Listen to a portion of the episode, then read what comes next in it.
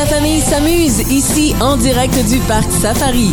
On vous y attend jusqu'à 16h. Je suis dans mon enclos depuis midi et là, euh, Jean-Pierre Ranger, le président du parc Safari, a dit James, tu peux sortir de ton enclos, là, promène-toi. Ah oui, ah oui, promène-toi. en évitant de rencontrer face à face les lions. Mais dans le tunnel, il n'y a pas de danger. Il y a une vitre euh, triple épaisseur Oui, qui va vrai. te protéger. Plus de 19 mm. Mais j'ai bien dormi la nuit passée. J'ai dormi euh, en cuillère avec un gorille.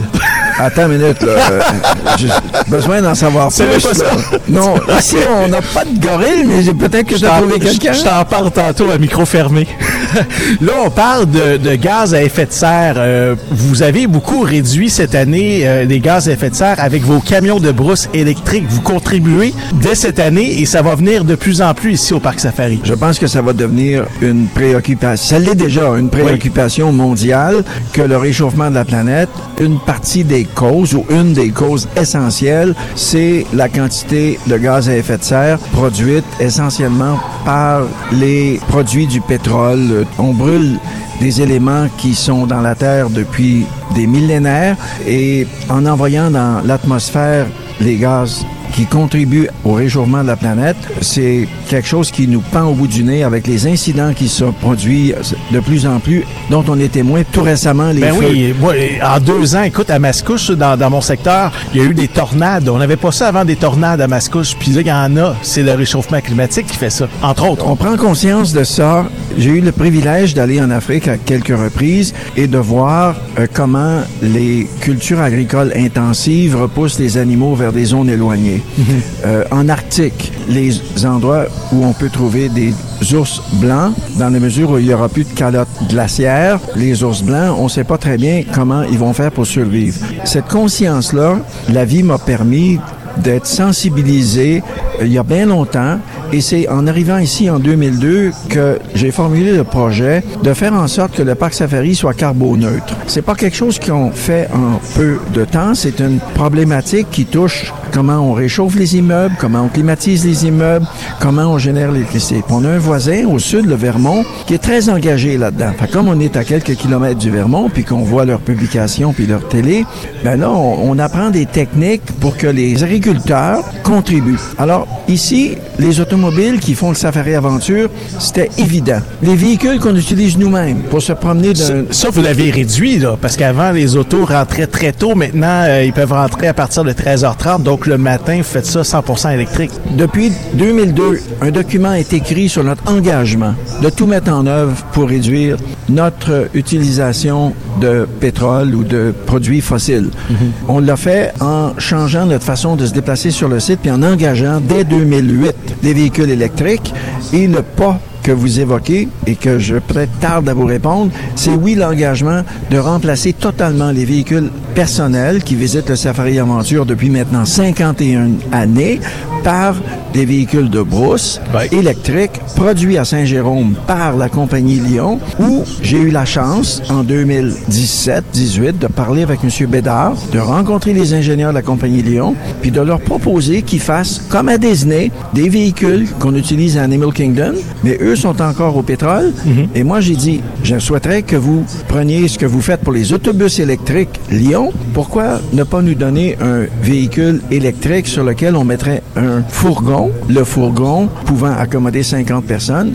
Et depuis l'an passé, cette réalité existe. Et on en a 9 cette année, on en aura 18 l'an prochain. Et l'an prochain, la cassure sera faite de façon finale et on viendra visiter le parc safari à bord d'un camion de brousse de 50 passagers qui est extraordinaire. Puis on vient de réduire de façon notable la quantité de pétrole qu'on brûle en automobile quand il y en a 100 000, plus les autobus Ouais. qui viennent au parc safari. Puis c'est le fun en plus parce qu'on peut être assis toute la famille dans l'autobus euh, électrique. Il y a des guides également, il y a de l'animation. C'est pas plate, là. C'est c'est vraiment le fun de, de s'asseoir dans cet autobus électrique-là, puis de se promener, de faire le tour. Les gens qui sont venus au parc dans les années 70 savent que les babouins montaient sur les autos, arrachaient les toits Les de. Oui. ils arrachaient tout ce qui pouvait être euh, accessible à leurs ongles. Ça, ça a changé. Maintenant, on a des macaques moins Il y a une agressifs. passerelle aussi maintenant pour les voir. ça. Exactement. Donc, l'évolution que nous avons connue au Parc Safari, ben, l'étape de l'année en cours, euh, 2023 puis l'an prochain, ben, à mon avis, c'est un continuum qui repose sur des principes Puis les principes, c'est comment fait-on pour réduire notre impact sur l'environnement. Notre parc est un lieu d'apprentissage, de sensibilisation à un paquet de phénomènes, que ce soit le côté minéralogique, avec notre magnifique exposition au pavillon découverte, une, une vision de ce que la nature peut faire et qui est catastrophique en Afrique et en Arctique, avec la fonte des glaces en Arctique, puis la disparition des espaces que j'ai évoqués tantôt. Quand je vous ai dit en Afrique, l'agriculture industrielle repousse tant les villages que les animaux vers des endroits de plus en plus exigus. Et là, c'est ils sont condamnés éventuellement à disparaître, Ouais. comme les tigres en Sibérie ou les tigres du Bengale dans le nord de l'Inde. Euh, Quand il y a 1 milliard 400 millions de personnes en Inde et que les humains vont partout, il n'y a plus de place là, pour les tigres parce qu'ils sont une menace Ouais. à Ils la... sont chassés dans les villes aussi. ben, ils, sont- ils sont une menace aux humains.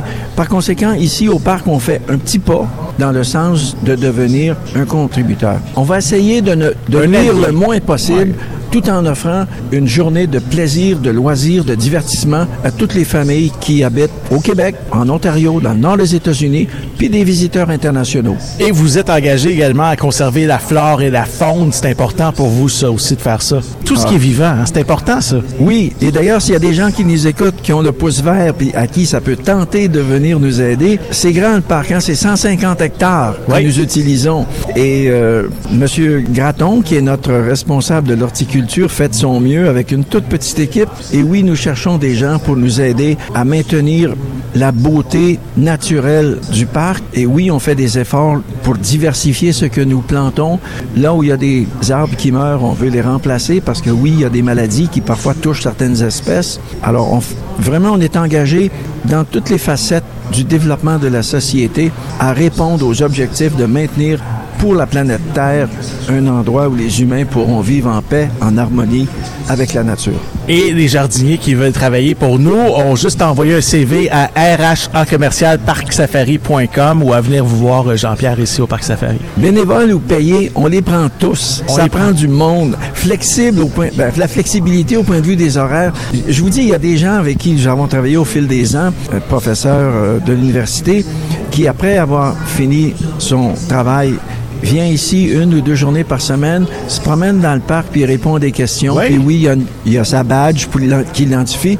Puis Jean-Pierre, c'est le plus beau cadeau que je me suis fait de venir me promener, non pas comme chercheur, c'était son rôle à l'université, mais tout simplement voir les gens heureux dans ton parc. Puis lui, il me revient à la fin de la journée puis il dit Jean-Pierre, fais ça, fais ça, fais ça. Ici, il manque une affiche. Là, tu pourrais faire mieux. Et moi, j'étais fasciné la semaine dernière quand je suis allé faire un tour au pavillon découverte, quand j'ai parlé avec Simon Cédillo et son adjoint à côté, euh, qui était un petit peu plus jeune, mais qui connaissait des choses. Écoute, j'étais vraiment... Je suis tombé en bas de ma chaise. Ludovic, Ludovic, hey, Oui.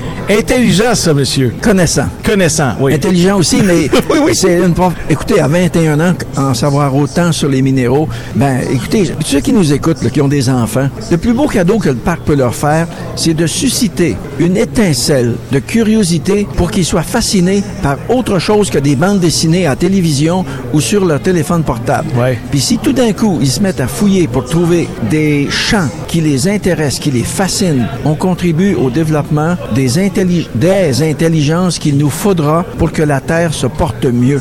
Tous ceux qui nous écoutent doivent considérer le Parc Safari comme un outil de sensibilisation des jeunes cerveaux de leurs enfants à peut-être développer la curiosité, devenir de meilleurs élèves et des contributeurs au développement de notre société puis de l'humanité. Comme c'est bien dit, on cesse là-dessus, c'est le mot de la fin. Merci. Merci. Famille s'amuse ici en direct du Parc Safari. On vous y attend jusqu'à 16h.